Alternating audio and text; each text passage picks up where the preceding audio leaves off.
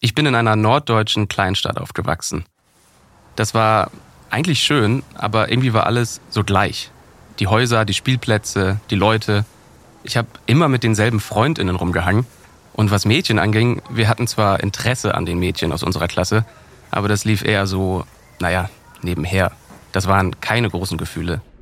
Aber dann. Dann kam Fanny. Fanny kam aus Frankreich Sie kam mit dem Schüleraustausch zu uns und stand plötzlich vor mir. Sie hatte irgendwie so schwarzes, welliges Haar. Sie war relativ klein, total sportlich und vor allem war sie unglaublich tough. Ich glaube, das hat mich am meisten beeindruckt an ihr. Sie hat sich von uns deutschen Jungs überhaupt nichts sagen lassen. Im Gegenteil, sie hat uns einen Spruch nach dem anderen gedrückt. Und ich war sofort verliebt.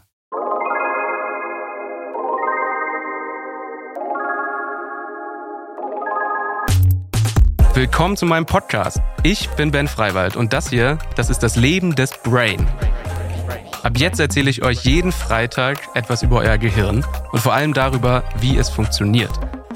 Und das ist die allererste Episode, was in unserem Gehirn passiert, wenn wir uns verlieben.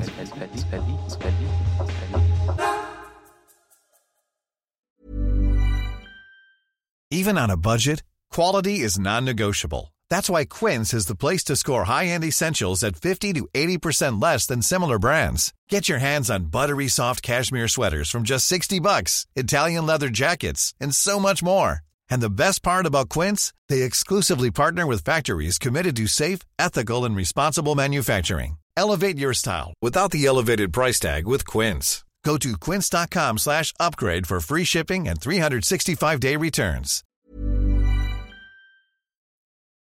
Also zurück zu Fanny. Ich konnte eigentlich an gar nichts anderes mehr denken als an sie. Und immer wenn ich wusste, dass ich sie gleich sehen würde, wurde ich einfach nur glücklich. Ich war damals 16 und das erste Mal so richtig verliebt. Natürlich nicht zum letzten Mal, aber ich weiß noch ganz genau, wie mich dieses Gefühl überwältigt hat. Also was passiert in unserem Gehirn, wenn wir diese Gefühle haben? Wenn wir über Liebe reden wollen, müssen wir vor allem über Dopamin reden. Also fangen wir an mit unserer Forschungsreise auf dem Weg zum Glück. Dopamin wurde 1957 von Kathleen Montagu entdeckt. Das war eine Forscherin aus England. Unser Gehirn ist voller Gehirnzellen. Milliarden. Aber nur eine von zwei Millionen Gehirnzellen produziert Dopamin. Das ist ziemlich wenig, vor allem wenn man bedenkt, wie groß der Einfluss von Dopamin auf uns ist. Wir fühlen uns nämlich extrem glücklich, wenn Dopamin ausgeschüttet wird. Deswegen wollen wir auch immer mehr davon. Nachdem Dopamin entdeckt wurde, wurde natürlich auch angefangen, daran zu forschen. Ganz am Anfang der Forschung haben einige WissenschaftlerInnen gesagt, Dopamin, das ist das Genussmolekül.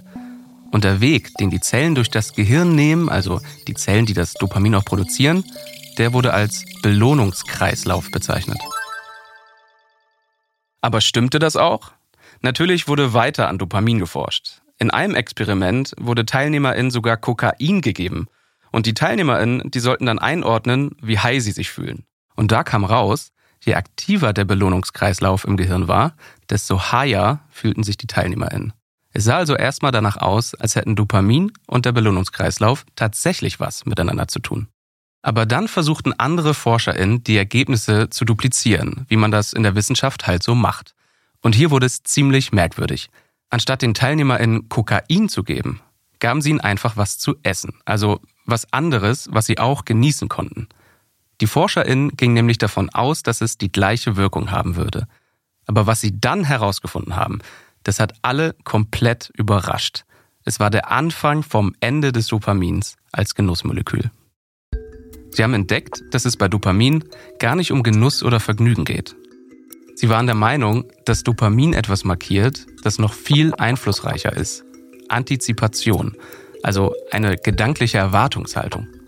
Es wurden dann immer mehr Experimente mit Dopamin gemacht und irgendwann fand man etwas Entscheidendes heraus. Nämlich, wir bekommen einen Dopaminschub, wenn wir positiv überrascht werden. Und zwar vor allem dann, wenn diese Überraschungen vielversprechend sind.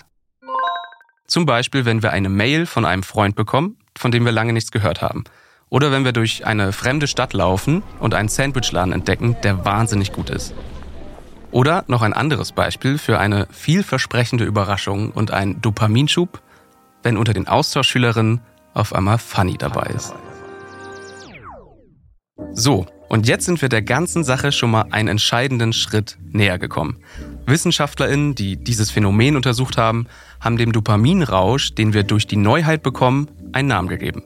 Und zwar Vorhersagefehler. Wir machen als Menschen ständig Vorhersagen über eigentlich alles, was als nächstes kommt. Und wenn das, was passiert, besser ist als das, was wir erwarten, ja, dann war unsere Vorhersage falsch. Und unser Irrtum, der ist dann der Auslöser für Dopamin. Das jedenfalls ist die These. Es ist nicht das leckere Sandwich per se und ehrlicherweise auch nicht funny an sich. Es ist der Nervenkitzel der unerwartet guten Nachricht. Aber warum ist das so? Also was haben wir davon, dass unser Gehirn das so macht? Dafür muss ich mal ein bisschen ausholen. Unser Gehirn scheint die Außenwelt quasi zu verwalten. Und das macht es, indem es alles um dich herum in zwei verschiedene Bereiche einteilt. Erstens in den peripersonalen Bereich und zweitens in den extrapersonalen Bereich. So, das klingt ziemlich kompliziert, aber es bedeutet eigentlich nichts anderes als Dinge, die nah dran sind und Dinge, die irgendwie weiter weg sind. Der peripersonale Raum, der umfasst alles, was sich in eurer Nähe befindet. Also alles, was ihr gerade mit euren Händen anfassen könnt. Also vielleicht das Couchkissen oder irgendwie das Wasserglas auf dem Tisch, das Handy, den Pullover. Also alles, was gerade real ist. Der extrapersonale Raum bezieht sich auf alles andere. Also alles, was ihr gerade nicht berühren könnt. Und das ist wiederum der Bereich des Möglichen. Und hier werden zwei Wissenschaftler wichtig. Daniel Lieberman und Michael Long. Die haben darüber geschrieben. Und zwar in ihrem Buch The Molecule of More. In dem Buch vereinfachen die beiden dieses Bild, also dieses Bild von nah und fern, sogar noch weiter. Sie sprechen einfach nur von up und von down. Also wenn ihr an euch runter guckt, also down, das ist der Bereich des Realen. Und wenn ihr hoch guckt, das ist der Bereich des Möglichen, weil eben außerhalb eurer Reichweite. Lieberman und Long argumentieren, wenn man nach unten schaut oder es eben um etwas geht, das man schon hat, wird das Gehirn von Stoffen gesteuert, die mit Erfahrung im Hier und Jetzt zu tun haben. Wenn es aber um den extrapersonalen Raum geht, also um den Raum des Möglichen, dann übernimmt, naja, ratet mal, Dopamin.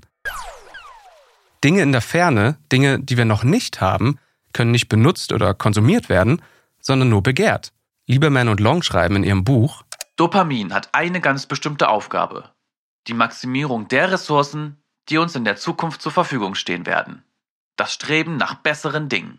Aus evolutionärer Sicht macht das also total Sinn, dass wir einen Botenstoff haben, der sich immer dann einmischt, wenn etwas in Aussicht ist, das unser Leben verbessern, verlängern oder positiv verändern könnte. Das Ganze hat aber eine zeitliche Komponente. Was wir jetzt noch nicht haben, das können wir bekommen, aber eben erst später. Bei Dopamin geht es also immer um unsere Zukunft. Ja, alles spannend, Ben. Dankeschön. Äh, hier ist nochmal Hakan kurz aus dem Schnittraum. Ähm, ganz kurz, was ist aus Fanny geworden? Ja, da hatte ich ziemlich Glück, weil Fannys Gehirn hat anscheinend auch Dopamin ausgeschüttet und wir sind ein Paar geworden. Uh. Wir haben ziemlich viel Zeit miteinander verbracht. Also wir haben rumgeknutscht, äh, Ausflüge gemacht. Das war dann erst Frühling, dann war es Sommer und Sommer ist sowieso die schönste Zeit und mit 16 noch dazu. Und Fanny und ich waren extrem glücklich. Nur nach drei Monaten, dann musste sie zurück nach Frankreich. Wir sind dann zuerst noch zusammengeblieben, aber ehrlicherweise die Entfernung von Schleswig-Holstein nach Frankreich, die war für zwei 16-Jährige dann vielleicht doch etwas zu weit. Von Fanny bleibt vor allem die Erinnerung an drei super intensive Monate. In Kurzfassung, Dopamin macht uns glücklich. Also wollen wir davon immer mehr. In unserem Gehirn wird Dopamin aber nicht ausgeschüttet wegen Genuss oder Vergnügen. Den Dopaminrausch, den gibt es, wenn es um Antizipation geht. Also um die Erwartung, wie wunderschön die Zukunft aussehen kann. Dopamin sagt uns dann, so wird dein Leben besser. Und wenn wir uns jetzt verlieben, dann verbinden wir all unser zukünftiges Glück mit dieser einen Person. Und wenn diese Zukunft dann eintrifft, also wenn man dann in einer Beziehung mit dieser Person steckt, dann wird die Zukunft zur Gegenwart. Unsere verliebten Träumereien, die sind dann Alltag.